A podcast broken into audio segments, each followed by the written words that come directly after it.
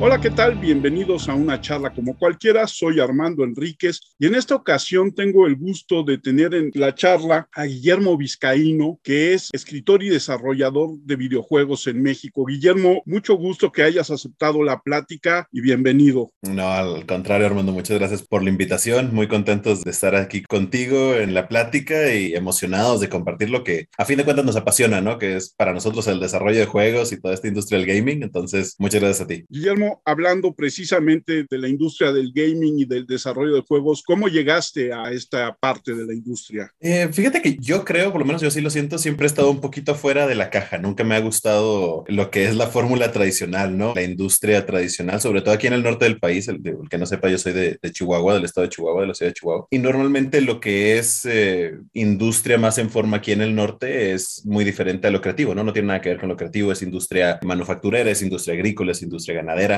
tenemos muchas, lo que nosotros conocemos como maquilas, es industria automotriz, o aeroespacial. Roles de ingeniería en estas industrias son muy diferentes a lo que hago yo. Entonces, nunca sintiéndome como tan parte de, de ese lado, ¿no? De una estructura rígida y está más alejada de lo creativo. Yo siempre me categoricé así, ¿no? Como el creativo, el creador de contenido, el que no quería seguir el camino tradicional. Y uno de mis aurix, ¿no? Uno de, una de las formas en las que yo podía hacer ese escape era a través del entretenimiento, ¿no? Yo toda la vida he sido aficionado al cine, soy muy, muy cinéfilo, todos los viernes prácticamente de mi vida he ido al cine y cuando se me acaba la cartelera me quedo en casa y, me pongo a ver películas en la noche, ¿no? Esa es mi experiencia de viernes por la noche y los videojuegos. Los videojuegos para mí han sido siempre, siempre un escape muy, muy especial y conforme uno va creciendo como que lo va sintiendo más, ¿no? Para mí videojuegos es la mejor manera de contar historias y quizá esté un poquito imparcial en el sentido de que, bueno, pues también soy escritor, ¿no? Entonces toda esta parte narrativa me atrae mucho el hecho de que es una industria, un medio donde tienes una audiencia activa, ¿no? No es una audiencia pasiva, es una audiencia que está interactuando con el producto y con la, la narrativa. Siempre me ha parecido increíble. Entonces, siempre había tenido como esa espinita. O sea, obviamente jugar es una cosa y hacer es una totalmente diferente, pero cuando juegas te terminas preguntando, ¿no? ¿Qué hará del otro lado de la mesa? Y por ahí de mediados de mi camino universitario, tuve una oportunidad muy interesante de irme a hacer un semestre híbrido de trabajo y de estudio a Montreal. Y por allá pude rozarme un poquito con un programa que tenía en su momento y creo que todavía tiene Ubisoft, que a fin de cuentas es una de las productoras y publicadoras más grandes de videojuegos en el mundo. Tuve oportunidad de darme unos roces con ellos y de, de estar ahí muy en contacto y metido en el medio. Y, a pesar de que no pude hacerlo rendir más allá de ese semestre, ¿no? O de ese contacto inicial, me quedé con la espinita, ¿no? Y me quedé con la idea de que era algo que a lo mejor no estaba tan alejado como yo creía, ¿no? Era algo que era posible, era algo que no era exclusivo del primer mundo, ¿no? Lo veía yo. Era algo que se podía hacer en cualquier lado, ¿no? Cuando regreso a México, por ahí me entero que hay un estudio coincidentemente en mi misma ciudad, ¿no? Que está empezando, tiene proyectos muy, muy, muy tempranos todavía, pero un estudio de videojuegos a fin de cuentas. Y es cuando termino uniéndome al lienzo, ¿no? Ya con lienzo es donde termino cementando ahora sí que mi entrada al mundo de los videojuegos. Y pues hasta la fecha, ¿no? Seis años después aquí seguimos metidos en la industria y nunca, nunca nos hemos arrepentido de entrar, ¿no? Es una industria complicada, sobre todo en Latinoamérica, pero muy gratificante, ¿no? O sea, es, es una industria que te deja tocar muchos, muchas mentes, muchos corazones y es diferente, ¿no? Que era algo que de nuevo yo regreso a eso mismo, ¿no? Era salirse de la caja y para mí eso estaba excelente. Cuando tú te unes al lienzo, ¿cuál es el panorama que hay en una ciudad mediana como Chihuahua, al norte del país, que sí tiene todo este acceso con Estados Unidos, pero cuál es la posibilidad de realizar realmente un desarrollo como el de lienzo o qué tanto trabajo costó realizar con lienzo proyectos, dadas también las características de la ciudad, ¿no? Porque Chihuahua es el estado más grande del país y Chihuahua está en el centro del estado casi, ¿no? Entonces, estás cerca, pero no tan cerca de la frontera. y estás muy lejos de las ciudades grandes como México, Querétaro, Monterrey, donde hoy hay una población muy grande desarrollando cosas. Sí, no, fue un reto mayúsculo definitivamente, ¿no? O sea, Chihuahua y Lienzo en específico siempre lo hemos, entre broma y no, lo hemos denominado como un oasis, ¿no? Cuando nace el estudio, esa era la idea, tener un pequeño oasis de desarrollo creativo, literalmente en medio del desierto y, y donde la gente que fuera como, como yo y como el resto de la gente en el estudio pudiera caer, ¿no? Si tú eres un creativo que vive en, básicamente en región norte, ¿no? Obviamente Chihuahua siendo prioridad, pero Sonora, Durango, Coahuila, etcétera. Quizá Nuevo León no tanto porque, como mencionas, Monterrey sigue siendo uno de esos hubs, ¿no? Tecnológicos, pero si estás más pegado para acá, queríamos que tuvieras una solución a ese problema, ¿no? Queríamos que tuvieras un lugar en donde pudieras, por lo menos, si no caer, al menos ver que era posible, ¿no? Ver que existe el esfuerzo, que existe la posibilidad. Y ese siempre fue el mantra del estudio o sea, poder crear ese espacio, como dices, era, era imposible poder pensar en hacer algo como ya existe en Guadalajara, en Ciudad de México, que son obviamente hubs tecnológicos y en donde ya había cierta infraestructura, pero al mismo tiempo creo yo también que el estudio se creó en la época correcta, ¿no? En cuanto a lo que es acceso a información, o sea, creo yo que vivimos en un mundo en este momento en donde aprender lo que sea es infinitamente más fácil de lo que era hace 20 años, ¿no? No se diga más, 30, 40 años. Hoy en día te metes a Google y prácticamente puedes encontrar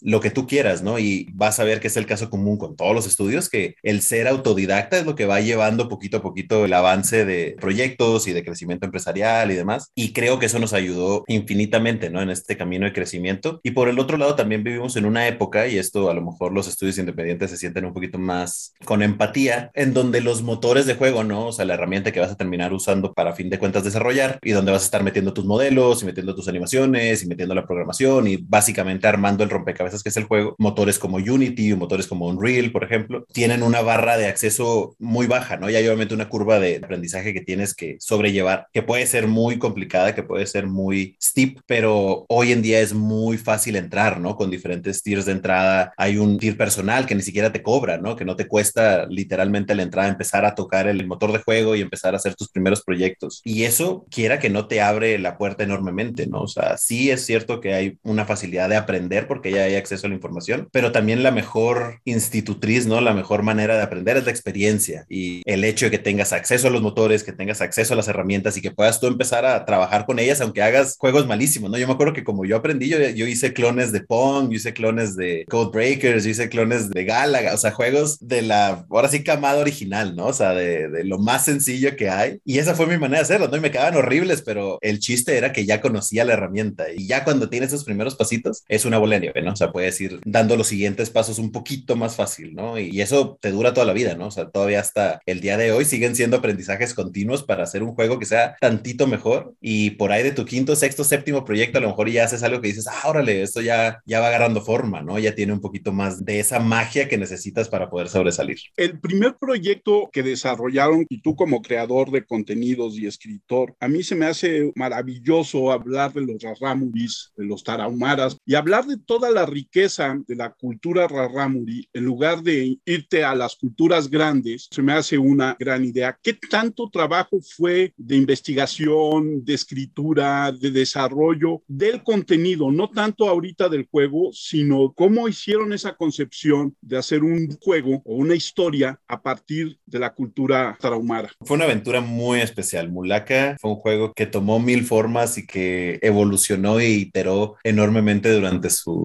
muy larga preproducción y todavía más larga producción. Aunque sí, cabe aclarar que Mulaka no fue nuestro, realmente nuestro primer juego, ¿no? Lienzo ya tenía una serie de juegos como lo que te decía ahorita, ¿no? Pequeños, diferentes, hicimos mucho trabajo para clientes, para museos, para gobierno, que fueron nuestros pequeños pasitos y peldaños. Y ya finalmente cuando decidimos hacernos independientes, o sea, dejar este flujo de work for hire, ¿no? De agarrar clientes a los que les hiciéramos Ludo Soluciones y que nos soltamos como un estudio independiente más tradicional. Ese primer proyecto o la idea de ese primer proyecto fue Mulaka, fue con lo que conseguimos nuestra inversión privada, ¿no? La inversión privada con la que el, el estudio hasta la fecha sobrevive. Y la idea en sí vino de la necesidad de hacer juegos que fueran más a lo que nosotros veíamos como un juego tradicional, ¿no? O sea, hasta este punto el estudio, el estudio se crea en el 2012 y para este punto que es 2016, o sea, hace cuatro años, el único tipo de juegos que habíamos hecho era el tipo de juegos que no nos gustaba, ¿no? O sea, el tipo de juegos que hablaba para marcas, que hablaba para activaciones, que era otro tipo de experiencias. Y cuando llegamos a ese punto de decir, vamos a hacernos independientes, lo que queremos era hacer un, un Zelda, ¿no? El siguiente Zelda, pero es un Zelda mexicano. Y así es como nace. Originalmente la idea de Mulaka nace como hay que hacer un Zelda de los Tarahumaras. Y obviamente la idea muy caótica, sin mucho orden, sin mucho inicio ni fin. Empezamos yendo literal a la biblioteca, ¿no? Porque también eventualmente ya esto lo fuimos viendo más conforme avanzamos, pero la vasta mayoría del conocimiento que hay acerca de la mitología, de la cosmovisión tarahumara, es transmitido vía oral, ¿no? Es tradición oral meramente. Entonces, lo que hay, lo que encuentras en internet, escrito, en publicaciones, en artículos, es, es nada más la superficie, ¿no? Pero aún así, con eso poco que pudimos dar de esa primera pasada de, ahora sí que de research, ¿no? Por ahí de 2014, 2014 mediados, nos enamoró, nos enamoró 100% y nos dimos cuenta de lo que decías, ¿no? De la riqueza que tiene la herencia cultural rarámuri. Es, es realmente una mitología que, y no te lo digo porque hayamos trabajado en el juego y que sea de alguna manera, obviamente, cierta imparcialidad, pero a mí no no me queda duda que es al mismo nivel, ¿no? En cuanto a riqueza creativa que una mitología nórdica o que una mitología grecorromana, es realmente así de rica de contenido, ¿no? Entonces, cuando llegamos a ese punto, ese momento de darnos cuenta, dejó de ser un juego que queríamos hacer y se, se transformó en ser un juego que teníamos que hacer, ¿no? Porque también sabíamos que no tiene fuera de la ocasional mención al, al lado físico, al lado deportivo, si quieres verlo así, al, al hecho de que son corredores increíbles y superhumanos y, y hace los ultramaratones famosos en, en, la sierra, ¿no? En sandalias. Eh, fuera de eso, nadie sabe el trasfondo, ¿no? No hay un trasfondo cultural que sea realmente público, ¿no? Entonces la misión del juego se volvió darle un escenario y ponerle el spotlight a este lado cultural. Y entonces para hacer eso, ahora sí, ya llegando un poquito más a tu pregunta, la preproducción del juego fue muy, muy larga, ¿no? Y fue un proceso de investigación muy complejo.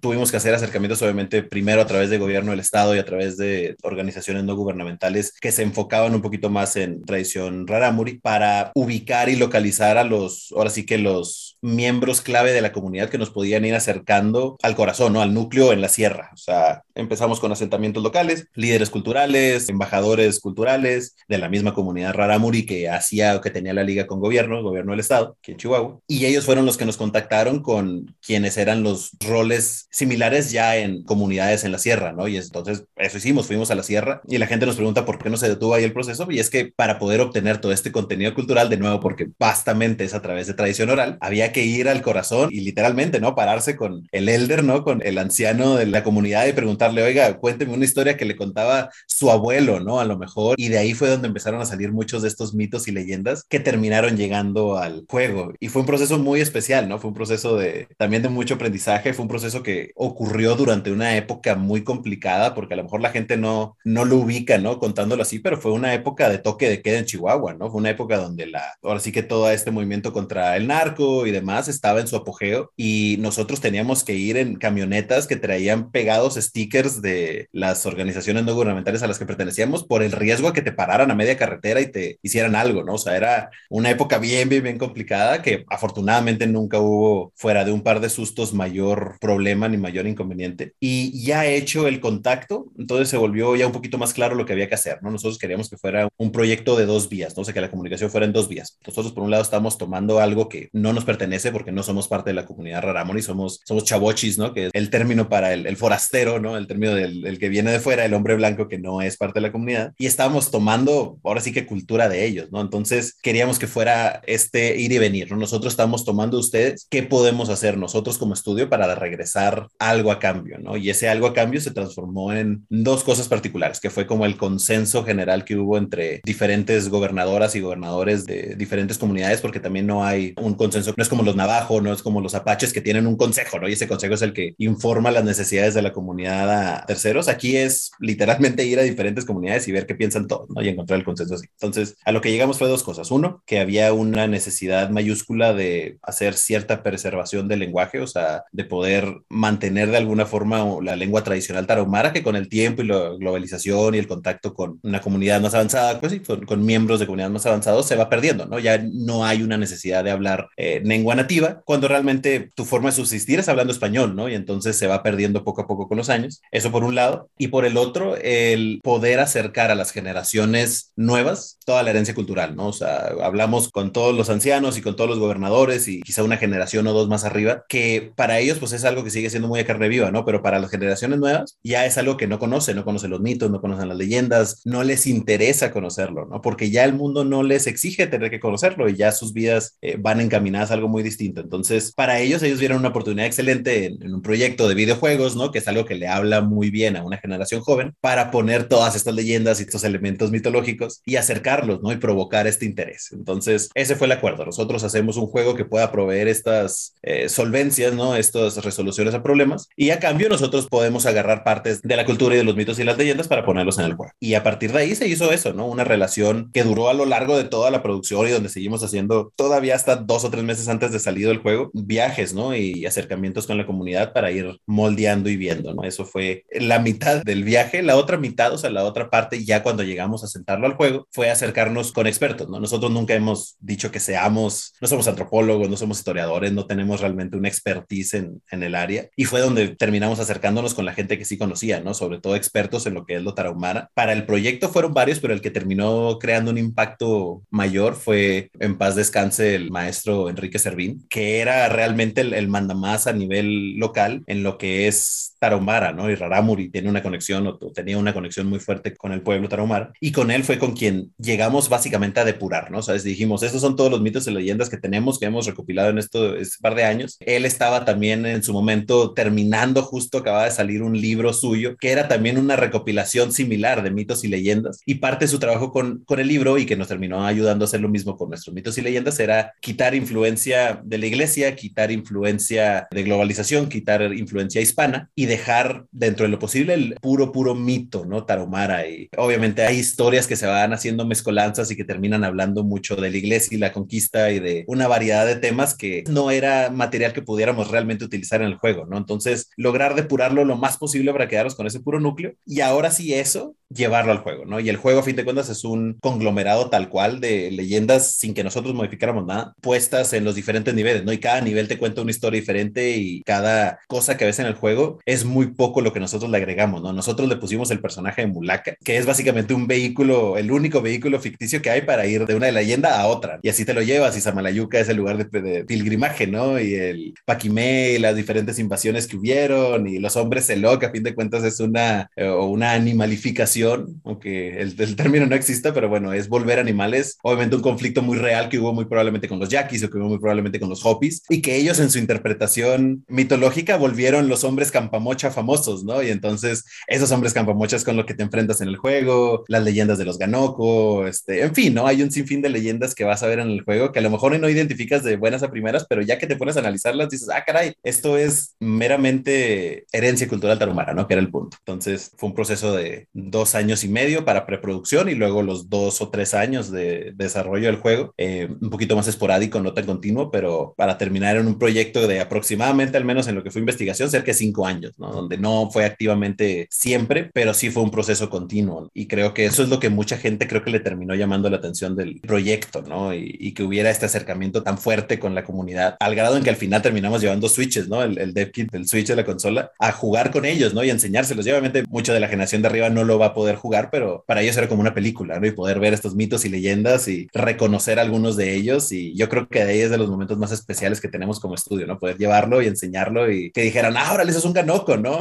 Mi abuelo me decía esto y esto y esto de los ganoko. Y a fin de cuentas era una interpretación nuestra, ¿no? Porque pues eran descripciones, es un hombre grande que hace tal cosa, pero que lo vieran en el juego y lo reconocieran es infinitamente rewarding, ¿no? Es algo que nos gustó mucho, que nos llenó mucho de, de alegría. Y, y pues bueno, el proyecto fue fue eso, ¿no? Fue un proyecto que nos llenó de galardones quizá, pero más que eso de gusto de poder haber puesto de nuevo, ¿no? Esta cultura en el escenario global y ver que gente en todo el mundo reaccionó, o sea, por ahí tuvimos gente, en, mucha gente en Estados Unidos que obviamente tiene cierta herencia cultural o ascendencia tarumara y que nos decía, no man, o sea, yo tenía años que no oía el idioma que me hablaba mi abuelo, ¿no? Y poder oírlo en el juego eh, fue una experiencia muy surreal, ¿no? Y ese tipo de historias que uno ni se imagina que van a, a ocurrir es de las cosas con las que nos quedamos, ¿no? Después de, de sacar Lo que tú estás haciendo, bueno, lo que hicieron en lienzo, puede ser comparable a la recopilación que hicieron los hermanos Grimm en su momento de las leyendas alemanas, ¿no? Así es, exactamente. Nosotros nos comparamos mucho con un proyecto que se llama Never Alone y es igual, es un juego que se llevó a cabo sobre la cultura inuit en, en Alaska y fue un proyecto muy similar en el sentido de que el Consejo de Cultural Inuita se acerca al, al, estudio, en este caso fue al revés, ¿no? Fue, fue la cultura la que se acercó a buscar una, como dices, una solución occidental a un problema nativoamericano, ¿no? Y, y, así fue como se encontró la, la, sinergia, ¿no? Para encontrar esto, para encontrar preservación, para encontrar validación, encontrar exposición. Y aunque parezca irónico, pero sí lo es, ¿no? Es una solución muy moderna a un, un problema que ha existido toda la vida, pero que hoy en día tenemos herramientas muy distintas para atacar, ¿no? O sea, realmente hace 20, 40 años no hubieras pensado que un videojuego podía ser la solución para atacar un problema de preservación cultural, ¿no? En la vida, ¿no? Cuando lo único que pensabas eran Marios y Pongs y Yoshis y demás.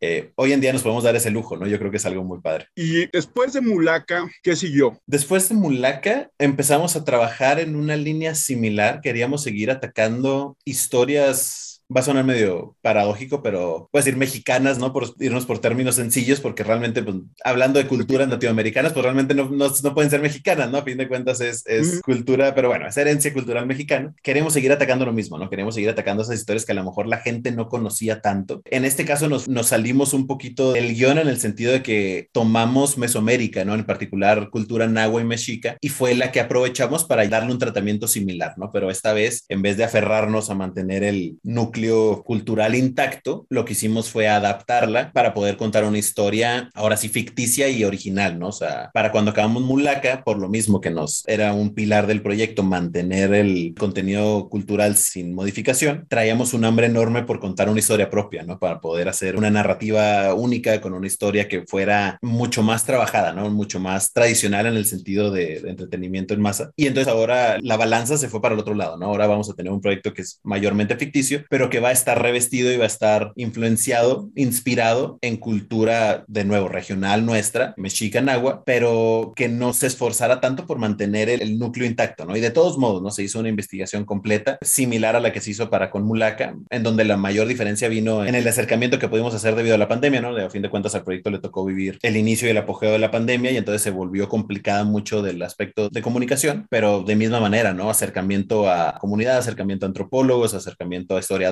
trabajamos por ahí con gente de la UNAM, trabajamos con gente del INA, obviamente, nos aliamos en algún punto con Secretaría de la Cultura y a partir de estas relaciones fuimos trabajando una cama, una base cultural nahua, en donde pudiéramos tomar deidades de interés, pudiéramos tomar historias de interés, ciertas interpretaciones correctas de los códices correctos, porque a fin de cuentas sabemos que hay un sinfín de interpretaciones y algunas son vistas como más certeras, otras son vistas como meh, y en base a eso, entonces ahora sí tener algo que tomar para lo que hicimos fue llevarlo al futuro, ¿no? Un futuro ficticio, el pilar sobre el cual se hacía el juego era esta idea de qué hubiera pasado si no hubiera habido conquista y hubiéramos permitido a las civilizaciones mesoamericanas seguir adelante, ¿no? Y, pasar su tiempo, nuestro tiempo, e irse al futuro, ¿no? Muy similar a lo que hizo recientemente Marvel, ¿no? Con culturas africanas, ¿no? Con esta idea de Wakanda, que es una cultura africana que no fue nunca tocada por el mundo occidental y cómo se hubiera visto esa evolución hasta el presente, ¿no? Y es una civilización avanzadísima, pero con mucha buena sintonía con lo que era el pasado, ¿no? Queríamos hacer algo similar aquí y entonces pensamos en un escenario tipo Blade Runner conoce Atlantis, ¿no? Pero con un sabor eh, americano, mesoamericano, y eso fue lo que terminamos haciendo, ¿no? Una Tenochtitlán futurista con rascacielos, ¿no? Y obviamente pirámides y demás, tomando muy en cuenta el mismo estilo arquitectónico mexica, tomando muy en cuenta, obviamente, distribución de ciudad, de socioeconomía y eh, teología y demás, y pensando, imaginando cómo podría verse eso en el futuro distante, ¿no? Y así es como nace Aztec, que es el juego que sigue o, el juego que acaba de salir va a ser prácticamente, donde eso reviste el mundo, eso reviste el universo, es el universo en el que el jugador va a estar, valga la redundancia, jugando, pero que nos permitía tener un personaje completamente imaginario, tomando lugar en una historia completamente original, ¿no? Que era el hambre que queríamos hacer. Entonces así teníamos lo mejor de los dos mundos. ¿Cuál fue la recepción por un lado de Mulaka y cómo va la presentación de Aztec? Mulaka, a nuestra sorpresa, tuvo una recepción mucho más positiva de lo que nunca esperamos, ¿no? Y particularmente la sorpresa vino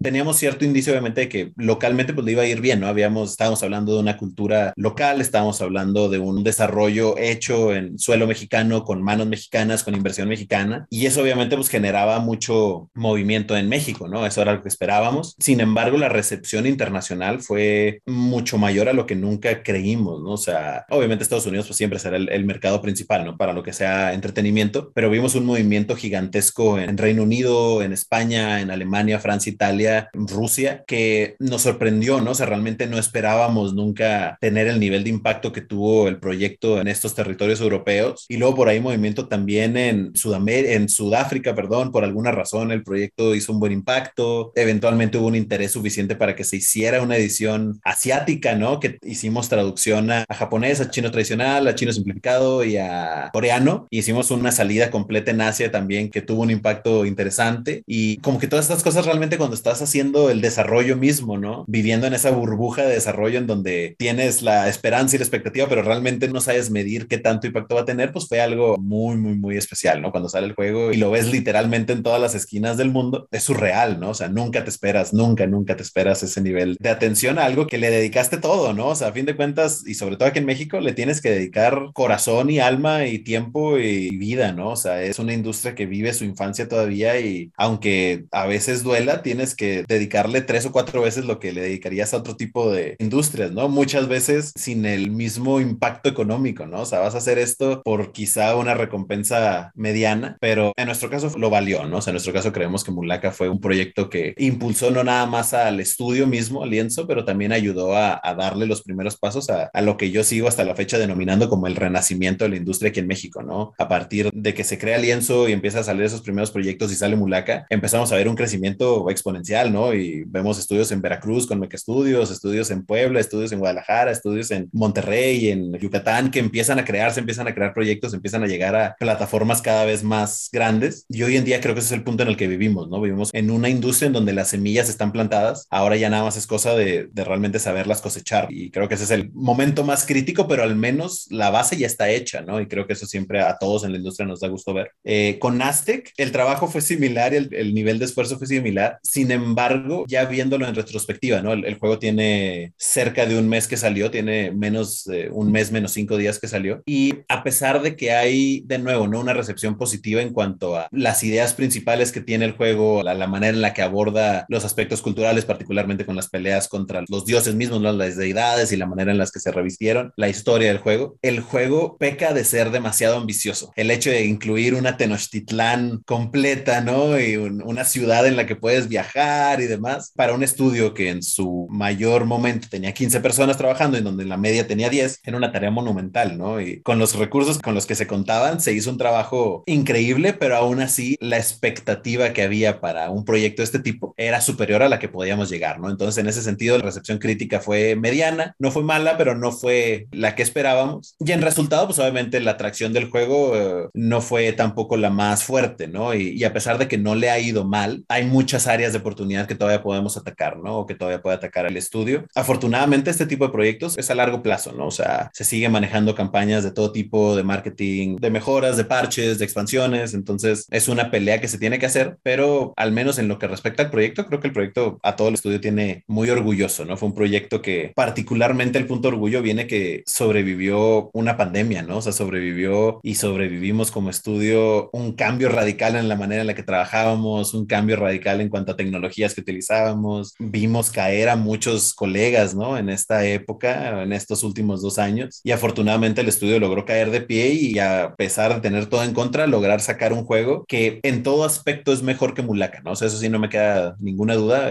Aztec es un juego que es muy superior a ningún otro proyecto que hubiéramos hecho antes. Sin embargo, para poder llegar a ese nivel donde queríamos, había que llevarlo todo un poquito más, ¿no? Pero al menos en aspectos técnicos, narrativos y demás, Aztec creo yo que brilla, ¿no? Se distingue dentro del portafolio de lienzo y deja al estudio muy bien parado para que lo que sea que vaya a seguir sea con muchísimo mayor expertise, ¿no? Y creo que ahí es en donde puede venir el siguiente hit. El tráiler de Aztec es espectacular, es realmente muy llamativo. Yo no soy una persona que juegue mucho videojuego, pero el tráiler es espectacular. El hecho de que seas escritor, el hecho de que trabajes con sistemas como los videojuegos, que veas esta gran posibilidad que te da la bidireccionalidad con el trabajo, ¿dónde piensas que están hoy las mayores oportunidades narrativas independientemente o además del videojuego? Ay, ay, ay.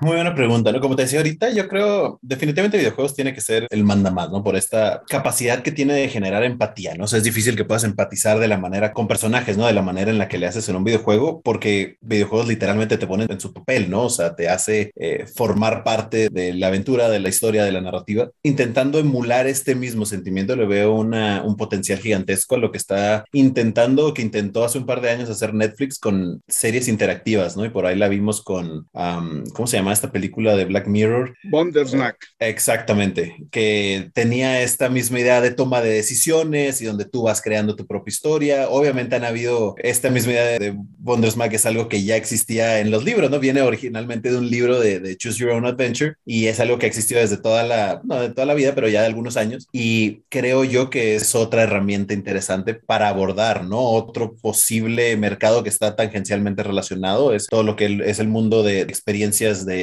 realidad virtual y realidad aumentada, en donde también puedes, ahora sí que sumergirte, ¿no? A un nivel un, un pasito más profundo y al menos en lo que es la geografía de la historia, el entorno histórico, el entorno narrativo, estar presente, ¿no? Y eso también te mete más a una historia. Quizá no seas partícipe de, eh, en cuanto a toma de decisiones, como en un videojuego o en un Choose Your Own Story, pero sí eres parte del entorno, ¿no? Y eso te ayuda a dar ese brinco, que creo yo que son tecnologías que a, a pesar de que aún no son realmente tan fácilmente alcanzables, ¿no? En el sentido de que no todo el mundo tiene ni el recurso económico para conseguirse uno de estos headsets, ni eh, ahora sí que la paciencia de hacer todo el setup que es necesario para poder utilizarlos de manera correcta o el equipo para poder utilizarlos de manera correcta. Creo yo que es algo que poco a poco se ha ido haciendo más accesible, por lo menos los últimos cinco años, ¿no? Con esfuerzos como lo que ha hecho HTC Vive o que ha hecho incluso Facebook, ahora Meta, ¿no? Con todo lo que es Oculus y demás. Google mismo, poco a poco se va haciendo algo que es común, ¿no? Todo el mundo tiene alguien que conoce a alguien que tiene acceso a un headset, ¿no? De realidad virtual o aumentada o incluso mixta, ¿no? Como lo que intentó hacer Microsoft hace no mucho con su HoloLens, que creo yo que va a ir agarrando más y más mercado, ¿no? Y estoy hablando a quizá 15, 20 años, pero no dudo para nada que ese sea probablemente uno de los aspectos del futuro de ambas industrias, en general entretenimiento, videojuegos o incluso lo que es eh, cine y televisión y demás, poco a poco vamos a ir incorporándolo a lo que es normal, ¿no? Que quizá ahorita no lo vemos tan fácil, pero que seguramente irán informando cómo se va a ver la industria en 15, 20 años en ese sentido, como generador, como creador de contenidos, el campo es enorme, pero no le ves también peligros de tipo social si hoy en día hablamos de repente de la dependencia que tenemos del teléfono, de la computadora, la dependencia de la realidad aumentada no puede llegar a ser socialmente peligrosa en un mundo como el en el que vivimos? Definitivamente es algo que tiene que saberse llevar, ¿no? O sea, creo yo que a manera quizá un poco exagerada la hemos visto ya en mismas series, ¿no? Black Mirror es muy fanática de, como serie, de justamente presentar estos posibles escenarios casi post-apocalípticos, ¿no? De cómo podría verse una sociedad que lleva al extremo este tipo de prácticas. Sin embargo,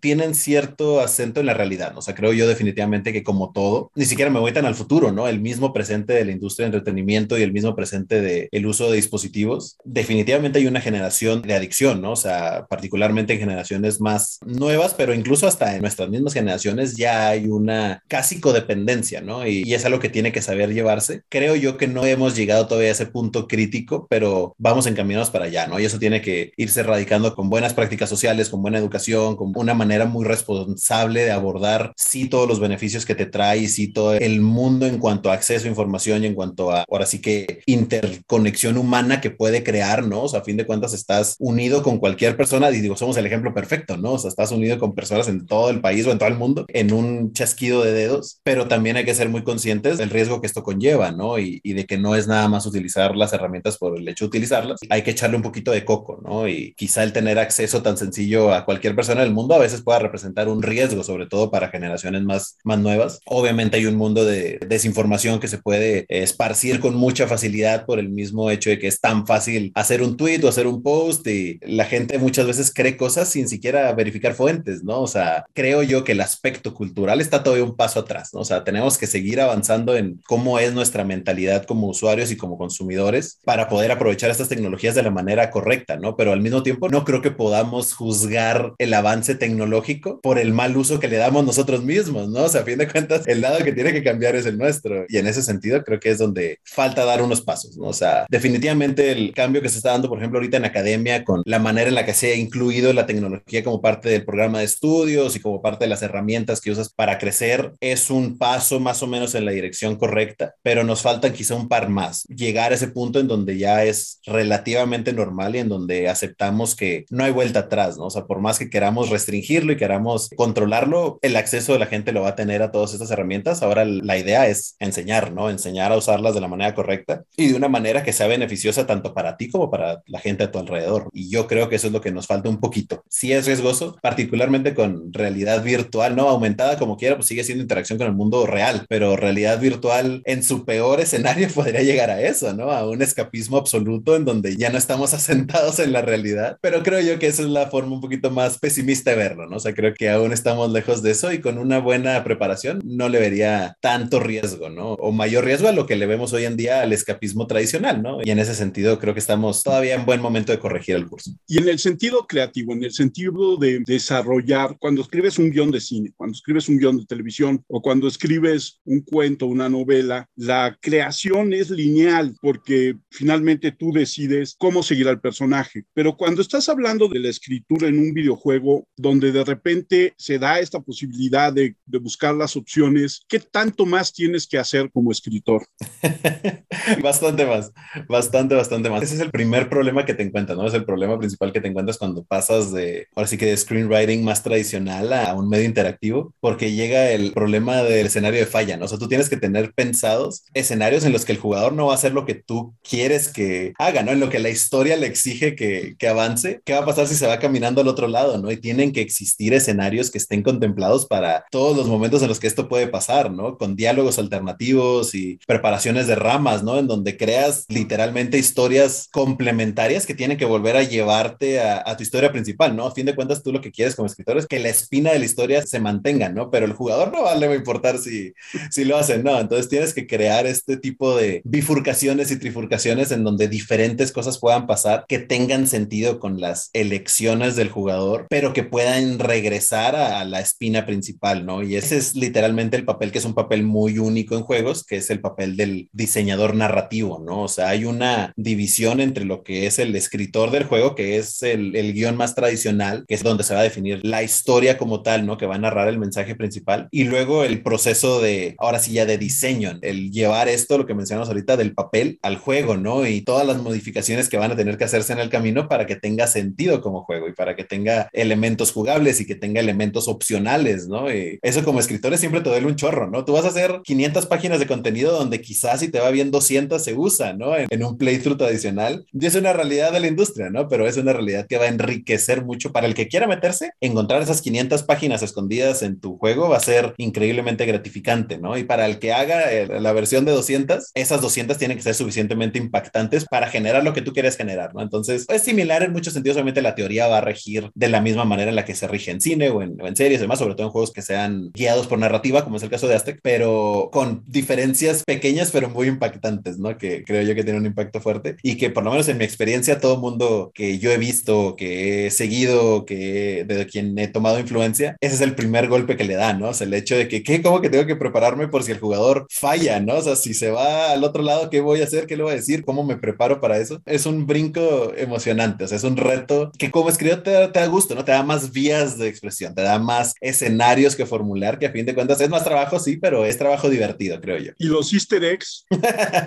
abundan, abundan siempre. Y no me dejarán mentir, todos los que hacemos esto, todos los que hacemos creativos, vamos a meterle un pedacito de lo que sea, ¿no? O sea, yo no puedo contar la cantidad de líneas o de momentos en la historia en Aztec, en mi caso, en donde metí o la canción que estaba escuchando o el episodio que acababa de ver de la serie que estaba viendo, o sea, abundan, ¿no? Y obviamente pues quieres meterlo personal, ¿no? Van a ver, hay momentos, por ejemplo, en el juego donde entre líneas hay acrónimos, ¿no? De mensajes que le dejas a tus amigos, que le dejas a tu familia, a ti mismo, ¿no? Y que puedes revisitar y que sabes, esto está aquí por esta razón en particular, ¿no? Y habrá momentos más públicos donde escondes literal, ahora sí que el easter egg tradicional, ¿no? De aquí hay cosas de mulaca y acá hay cosas de, y el que se logró meter en la pared lo va a ver y lo va a disfrutar y lo va a entender. Abundan, abundan, abundan los easter eggs. Es todavía hacer más divertida esa escritura, ¿no? Llenándola de guiños personales. Totalmente, sí, la hace tuya, ¿no? Es realmente el saborcito propio que le puedes dejar. Guillermo, ¿y qué es lo que sigue para ti, para Guillermo Vizcaíno? ¿Qué sigue? Para mí, pues yo acabo de cerrar mi ciclo con lienzo hace unos días, ¿no? Fue mi último día con el estudio después de estar seis años con ellos y de crecer enormemente. Y yo a ellos siempre se los dije en persona cuando me despedí, se los repito, son mi segunda familia, ¿no? Ellos estuvieron ahí cuando me gradué, estuvieron ahí, o sea, pasaron muchos momentos importantes de mi vida que los pasé con ellos. Y ahora lo que sigue para mí es seguir la misma ambición que me llevó a estar en juegos en primer lugar, ¿no? Hace ya seis años. Hoy me lleva a otros caminos. Por lo pronto no he anunciado específicamente eh, detalles todavía, lo voy a hacer en, en, estos días próximos, pero mi camino sigue estando al menos más enfocado en este momento a lo que es relaciones públicas y marketing y llevar campañas y hacer, eh, ahora sí que de conocimiento público, proyectos y, y nuevos juegos. Ese va a seguir siendo mi enfoque y espero poder hacerlo en un nivel superior, ¿no? Y poder agarrar conocimientos que me ayuden todavía a seguir impulsando la industria local, ¿no? A fin de cuentas, la única manera en la que vamos a poder impulsar localmente lo que estamos haciendo en México, que es mucho y que es muy interesante, va a ser, al menos eh, de mi punto de vista, poder absorber conocimientos y poder absorber vivencias y experiencia de lugares en donde la industria ya está un poquito más elevada, un poquito más manejada, un poquito más estructurada y poder llevarlos a lo local, ¿no? Y ese creo que va a ser mi, mi enfoque para seguir intentando impulsar lo que tenemos aquí, ¿no? Intentar seguir llevando los estudios locales más arriba, ¿no? A partir de experiencias de las que me vaya a ir haciendo ahora con esta nueva aventura. En el sentido de la promoción de los nuevos lugares y de estudios, tú hablabas de estudios en, en Veracruz, en Puebla, en Guadalajara. ¿Cuáles son los que te llaman la atención? ¿Qué cosas has visto que son interesantes? Y que a lo mejor no estamos viendo nadie y digo, mi generación difícilmente, pero las, las generaciones más jóvenes que no estén viendo o no estén conscientes de estos nuevos estudios y sus juegos. Uy, ¿por dónde empezar, no? Yo inmediatamente después de la salida de, de Mulaka, para mí los, los proyectos así que fui viendo crecer, que fui viendo cómo tenían conceptos muy interesantes que definitivamente merecen todavía más crédito y todavía más ojos en ellos de los que han obtenido hasta ahorita, son primero como estudio Bromio, o creo que yo Bromio eh, estudio en Puebla, eh, creadores de Pato Box y publicadores de varios proyectos a nivel nacional, son un estudio al que hay que tener el ojo encima, creo yo que están creciendo increíblemente y están agarrando mucha experiencia trabajando con proyectos locales, pero proyectos internacionales también. Eh, Studios en Jalapa, que es el estudio detrás de Neon City Riders, un equipo que tiene, creo yo, un futuro enorme y que ha, logrado pulir su experiencia, particularmente lo que son el tipo de juegos que hacen ellos, un poquito más tirándole a lo RPG, 2D, pixel art, que tienen ya una experiencia suficiente en este momento para que esos siguientes proyectos que se vengan sean proyectos que resalten muchísimo. Eh, Navegante, no se diga, Navegante de Puebla también, con Greek, Greek Memories of, of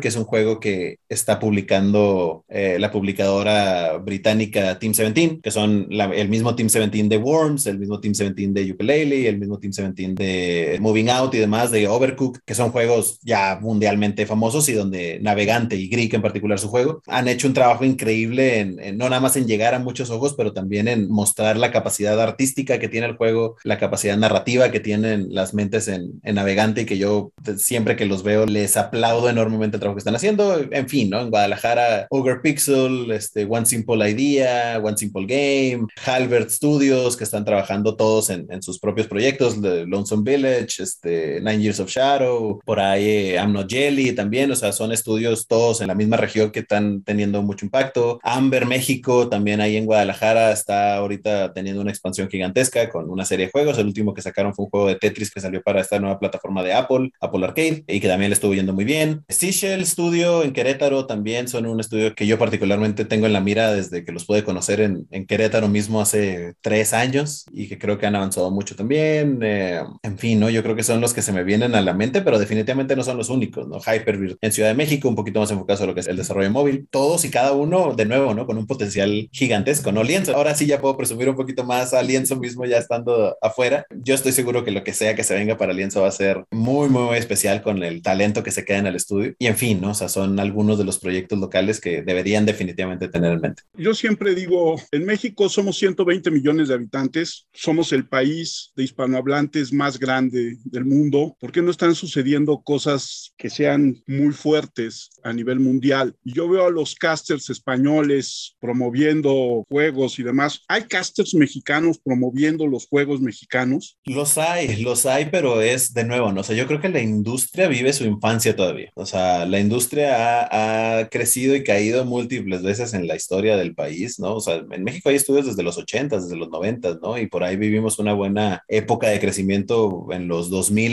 a partir de juegos como Kerbal, por ejemplo, Kerbal Space Program, que muy poca gente sabe que es mexicano y que es probablemente los juegos más impactantes que hayamos tenido que salían del país, los juegos del Chavo, los juegos de la AAA, tuvieron su apogeo en su momento y luego se cayó la industria de nuevo o entró otro yato. Y a partir del 2012, ¿no? Esos estudios que se empezaron a crear a partir de 2012. Hoy en día los estudios que básicamente mencioné ahorita, con quizá un par de adiciones que siguen estando ahí preparando nuevos proyectos, Fat Panda, Chivalva y etcétera, poco a poco han ido encontrando algo que no se tenía antes, que es comunidad, ¿no? O sea, hoy en día hay una comunidad de desarrolladores en donde por fin nos conocemos todos de primer nombre, en donde ya hay intercambio de información, en donde ya hay intercambio de contactos, en donde ya hemos entablado una mentalidad de cooperación y no de competencia, ¿no? O sea, por más que por un lado sí compites con todo el mundo, ya no tenemos esta idea de que porque le vaya mal a él, me va a ir mal a mí, ¿no? O sea, ya entendemos que hay espacio para todos, ¿no? Y que la única manera que nos vaya bien a todos es levantar la marea. En específico con los casters, existen y de nuevo son esfuerzos que poco a poco se van viendo crecer. Por ahí Azteca tuvo, durante la pandemia sobre todo, tuvo un crecimiento enorme en lo que fue esports, ¿no? Y empezaron a nacer muchos perfiles del lado de deportes electrónicos que agarraron una buena forma durante 2019, 2021 y que hoy en día están empezando proyectos nuevos ya un poquito más asentados, ¿no? Y empezamos a ver eh, entradas con Azteca, o Stratega Azteca, con ESPN, incluso independientes, creciendo mucho lo que son ligas de LoL, ligas de Gears, ligas de FIFA, ligas de todo lo que es esports y que empiezan también a tener buena mezcla con estudios locales, ¿no? Que a lo mejor no están dedicados a algo de esports, pero que también les dan un poco de, de vista, ¿no? Y que la, tanto ellos como prensa, por ejemplo, que también es otro de los aspectos importantes en cuanto a difusión, sobre todo aquí a nivel local, empiecen a voltear un poquito más a ver la industria local también, ¿no? Y que conozcan de los estudios y que conozcan los contactos clave en esos estudios para generar cobertura, para generar exclusivas, para generar contenido. Es algo que de a cinco años para acá no veíamos y que hoy en día lo estamos viendo, pero de nuevo, todavía no con el impacto que podría tener. Y definitivamente México le tiene un ojo puesto al mundo afuera y no tanto hacia adentro. Todavía, por más que, que seamos el décimo, si no me equivoco, éramos el doceavo y probablemente ya somos el décimo consumidor de videojuegos en el mundo. O sea, de que consumimos videojuegos, consumimos videojuegos. Eso no queda duda. Simplemente hace falta que, y eso tampoco es culpa del público, por cierto, ¿no? Pero hace falta que los proyectos que hacemos locales tengan esa magia, ¿no? Tengan ese resplandor para que podamos voltear y decir, oye, pues es que aquí también hay, ¿no? Y así es como vamos a generar la validación, ¿no? Que haya más mulacas, más Neon Cities, más Greeks, más juegos que voltees y digas, no le piden nada a un juego eh, americano un juego europeo un juego polaco, ¿no? Para mí, Polonia es así como el ejemplo a seguir. El Polonia hace 20 años no figuraba para nada. Se viene CD Projekt y se viene la serie de The Witcher y empieza a crecer la industria, no la serie, perdón, la saga, o sea, los juegos. Y hoy en día Polonia es uno de los mercados más grandes como industria de desarrollo, ¿no? En, por lo menos en lo que es Europa del Este. Y nosotros no estamos tan lejos de estar como ellos estaban hace 10 años, ¿no? Entonces, o sea, creo yo que podemos ir creciéndolo y conforme vaya creciendo y se vayan generando más proyectos, la gente irá interesándose más y va a ser el círculo virtuoso, ¿no? Y con la gente interesada, la prensa va a cubrir más y con más cobertura va a llegar a más ojos y vamos a tener ese crecimiento que todos esperamos, pero es un proyecto de 10 años. O sea, no se va a generar de un día para otro, no vamos a tener esa validación de ningún tipo, ni de inversionistas, ni de gobierno, como todo mundo es el primero al que le echamos la culpa y yo creo que no va por ahí el asunto. O sea, es que no hay apoyo de gobierno, ¿no? Y esa es la realidad en todos los países del mundo también. O sea, tiene que ser un cambio interno de la industria, ¿no? Y, y ahí, cuando entendamos eso, entonces creo que ya vamos a poder dar otro pasito. Por el momento, de nuevo, ¿no? Avanzando en esta infancia, avanzando en este proceso de creación, de, de poner semillas y ya que lleguemos al punto en donde broten y tengamos proyectos interesantes, entonces ahora sí pensemos en cómo fomentarlos más, ¿no? O sea, es el punto en donde estamos. Vamos a seguir estando aquí un par de años más, a ver cómo nos vemos en tres o cuatro, ¿no? 2027, 2028 creo yo que puede ser un buen parte de aguas, ojalá, y de ahí para el real. Guillermo, y ahorita que hablabas de estos proyectos o estos modelos de negocio como Witcher que se vuelven transmedia, ¿no estaría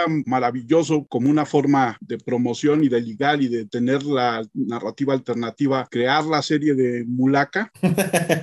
definitivo, no, definitivo. Por ahí tenemos, no con Mulaka, pero tenemos con Aztec, ya estamos en plática, ¿no? Eso, eso lo anunciamos hace un año cerca, ¿no? Y todavía son pláticas muy tempranas, pero por ahí estamos viendo la posibilidad de aliarnos con una productora que se llama Impossible Dream para trabajar una posible película para el universo de Aztec, ¿no? Este universo futurista tecnológico, pero mexicanagua, que está ideal para contar historias, no, no nada más la historia del juego, pero en general es tierra fértil. Y definitivo, hay muchas oportunidades transmedia que se pueden crear, ¿no? Y ahorita que Netflix está creciendo y buscando contenido original y más que eso abriendo su nueva división de juegos que sigue estando muy verde, ¿no? O sea, en el sentido de que está todavía en sus inicios, es una oportunidad muy buena para que vaya, que todo mundo se empiece a acercar, ¿no? Y empiecen a plantear, quitarse esa mentalidad de, no, es que somos chiquitos y mexicanos y a lo mejor le tenemos miedo a acercarnos a empresas grandes, dejar eso atrás y, tirar la piedra, ¿no? Quién sabe, igual y, y, por ahí podamos ver juegos de otros estudios, no nada más de lienzo, que tengan pláticas, ¿no? Y ya ya que de eso se concreta es otra historia, pero que al menos esté teniendo pláticas para llevarnos afuera de la pantalla del Switch y meternos a la pantalla grande, ¿no? ¿Por qué no pensar en eso? Es una forma, creo yo, que cataliza o que ayuda a borrar esa línea entre las generaciones que juegan exclusivamente juegos y las generaciones que están más acostumbradas al medio tradicional, ¿no? A cine, a televisión. Y entonces em, empezamos a, crecer más la audiencia, ¿no? Y, por ahí podría ser buena, buena forma de entrar, definitivamente. Yo sí vería una serie de, de Mulaka o de Aztec o de Neon City o de, de cualquiera de estas propiedades. Decías hace un momento, gaming y los esports. ¿Tú ves una diferencia entre los esports y el gaming? Uno es parte del otro, ¿no? Definitivamente, a fin de cuentas, pues esports vienen y, y se crean a partir de videojuegos, ¿no? Que tuvieron que desarrollarse y pasar por el mismo proceso por el que todos hemos pasado para crear los nuestros, con la importante diferencia de diseño que están diseñados para interacción social, ¿no? Interacción social competitiva, pero interacción social, ¿no? En donde estás jugando con más gente y donde aprovechas otro tipo de habilidades, ¿no? Un juego como Mulaka, las habilidades cognitivas que necesitas son muy diferentes a las que vas a necesitar para un juego como, no sé, como FIFA o como Call of Duty o como League of Legends, y en donde a mí particularmente lo que yo siempre rescato mucho de, de lo que son esports y que la gente no le da suficiente crédito, creo yo, es el aspecto de comunicación, ¿no? O sea, a fin de cuentas es un deporte, es un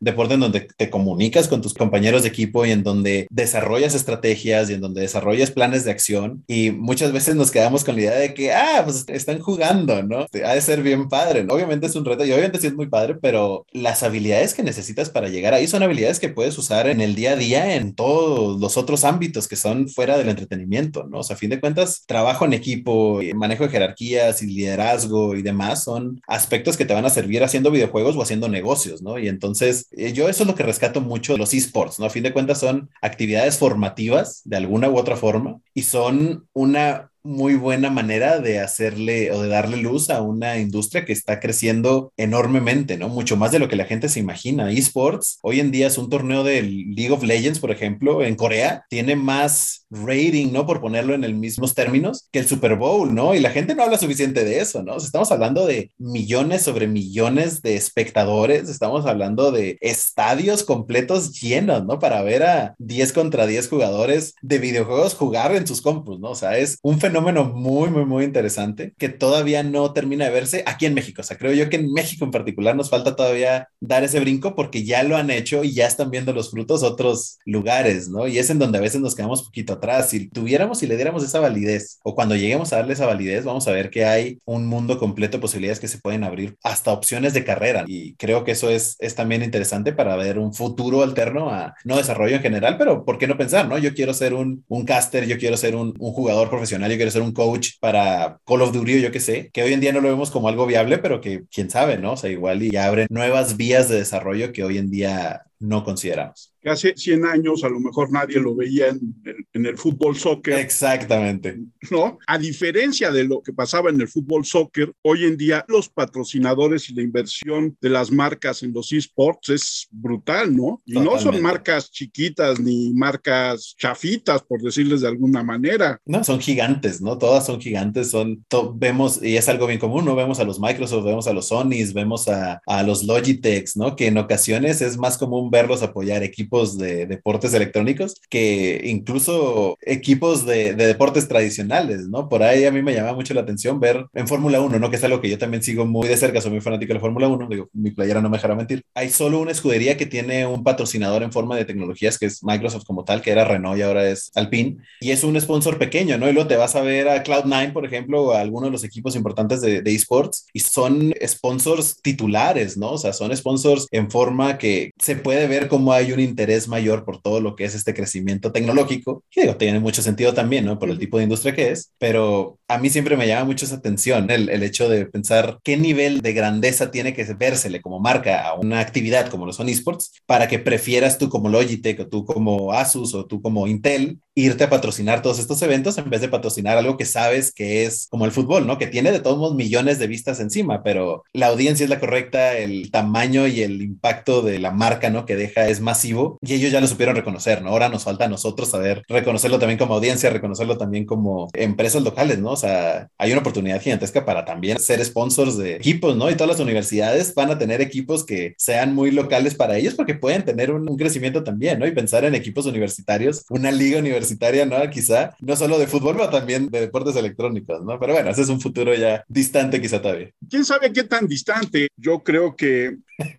no vamos a tardar mucho en ver, por lo menos yo creo que las universidades, finalmente el modelo lucrativo de negocio le va a llamar la atención antes que nadie a la NCAA y después todas las universidades en el mundo van a empezar a crear sus modelos para los esports, ¿no crees? Exacto, totalmente de acuerdo, totalmente de acuerdo. Y, a nosotros nos consta, ¿no? Nosotros tenemos contacto con, particularmente por geografía, ¿no? Con universidades en Texas, particularmente El Paso, donde ya hemos visto estos primeros pasos desde hace dos o tres años, ¿no? Donde ya se crean en forma programas diseñados para fomentar esports, que seguramente cuando eso ocurra y cuando siga pasando del otro lado del río Bravo, vamos a verlos en local y vamos a decir, ah, órale, ok, quizás ese es el camino, ¿no? Y vamos a empezar a replicar y generalmente eso es lo que pasa, ¿no? O sea, para bien o para mal, lo que termina siendo Estados Unidos, Canadá, el resto de Norteamérica, nos, nos quedamos como espectadores para ver si tiene éxito y luego lo empezamos a replicar aquí, ¿no? Y tenemos ese lag de cinco o seis años en donde, ah, empiezan a empezar los mismos programas también por acá. Entonces, definitivo, yo creo que en el futuro cercano. Pero además, ese lag que va creciendo conforme te vas alejando de la frontera, también nos da la oportunidad de crear un mercado latinoamericano, ¿no? Totalmente, totalmente. Para cuando llegan aquí esas ideas, ya la gente está ávida por el tipo de contenido, ¿no? A fin de cuentas, y eso es algo que de nuevo le podemos agradecer al Internet, es una audiencia ya global, ¿no? O sea, lo que está pasando en Estados Unidos, en Canadá, en Europa, el consumidor latino está más que consciente de que está pasando, ¿no? Y cuando empieza a implementarse aquí en local, ya está la audiencia lista para poder consumirlo, ¿no? Y creo que esa es de las pocas ventajas que podemos encontrarle a, a este offset de 4 o 5 años, en donde pues prácticamente validas tu mercado, ¿no? Validas tu mercado porque ya sabes que el, el mercado local ya está listo y, y, consume ese tipo de contenido. Guillermo, qué gusto platicar contigo. Muchas gracias por aceptar la invitación. ¿Dónde te encuentra la gente en redes sociales? Al contrario, Armando, fue un gusto para mí. Decíamos al principio, ¿no? A fin de cuentas es lo que nos apasiona. Entonces, para mí hablar de juegos, de esports, de todo lo que es esta industria es, es siempre, siempre un, placer y más cuando es con gente como tú, que se ve que lo disfruta y que lo entiende y que está ya metido también. Entonces, eh, te lo agradezco mucho a ti y a tu audiencia. Eh, si quieren